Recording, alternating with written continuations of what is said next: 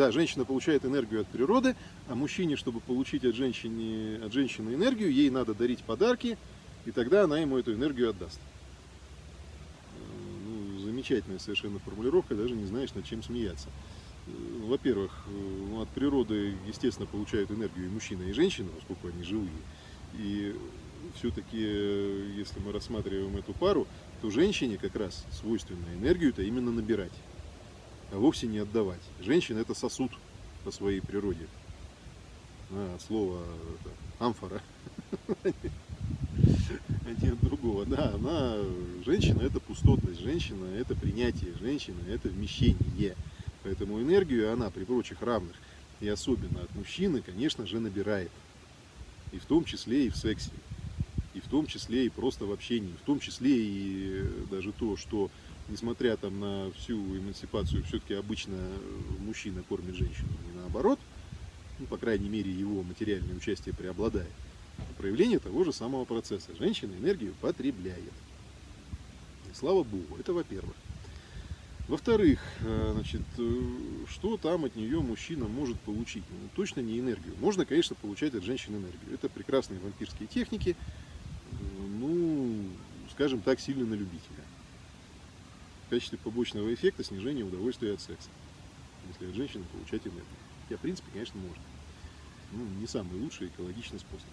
А что можно от женщины получить? Женщина, она сама от слова рождать. Она рождающая, ген, корень общий.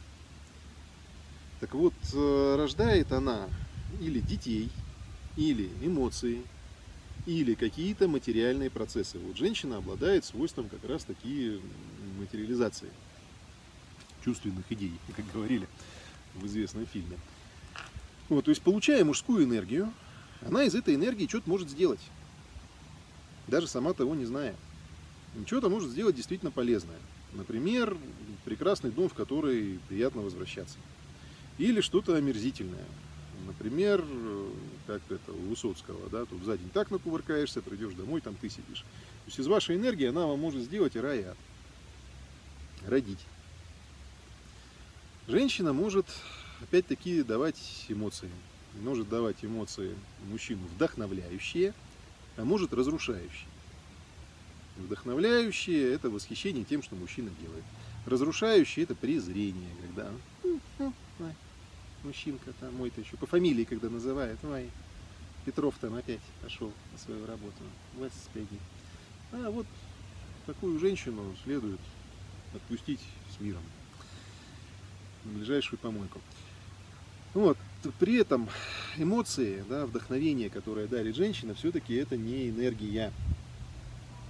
Это именно эмоции и вдохновение. Получив их, мужчина получает мотивацию, получает э, возможности по набору энергии где-то из своих уже источников и так далее. Ну, жить становится лучше, жить становится веселее. И наоборот.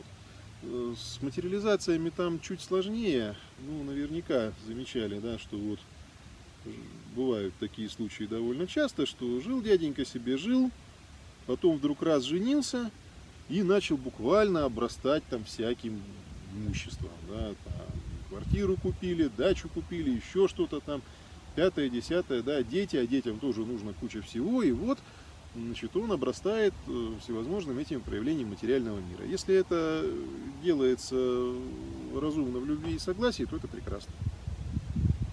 Совершенно замечательно, да, женщина формирует пространство вокруг себя наиболее комфортное для мужчины.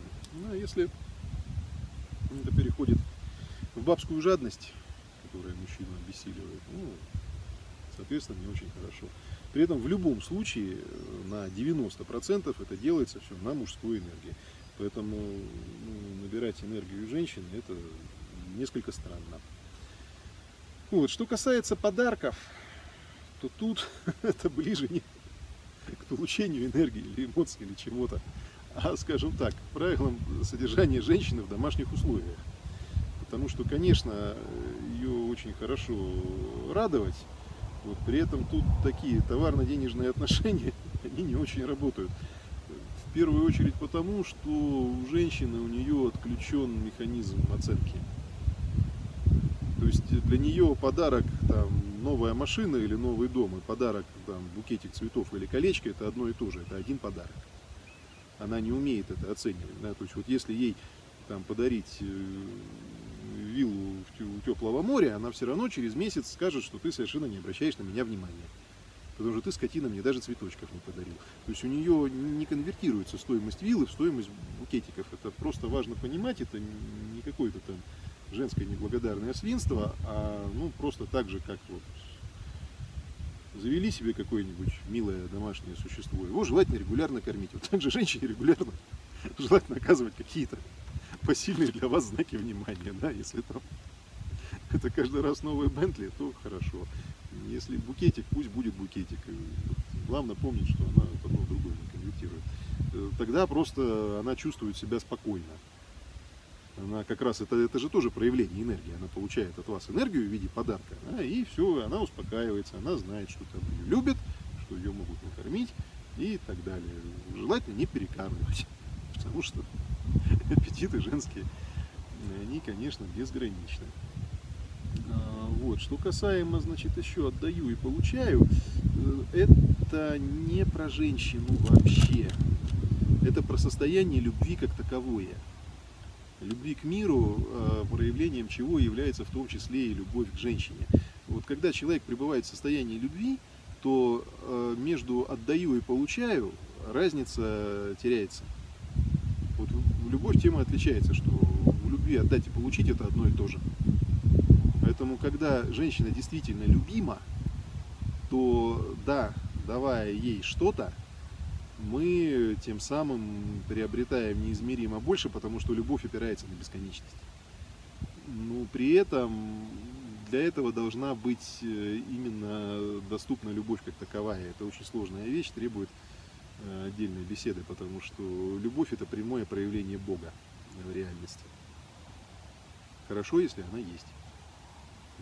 Если и пока только идем, то тогда соблюдаем простые правила по обращению женщин в домашних условиях.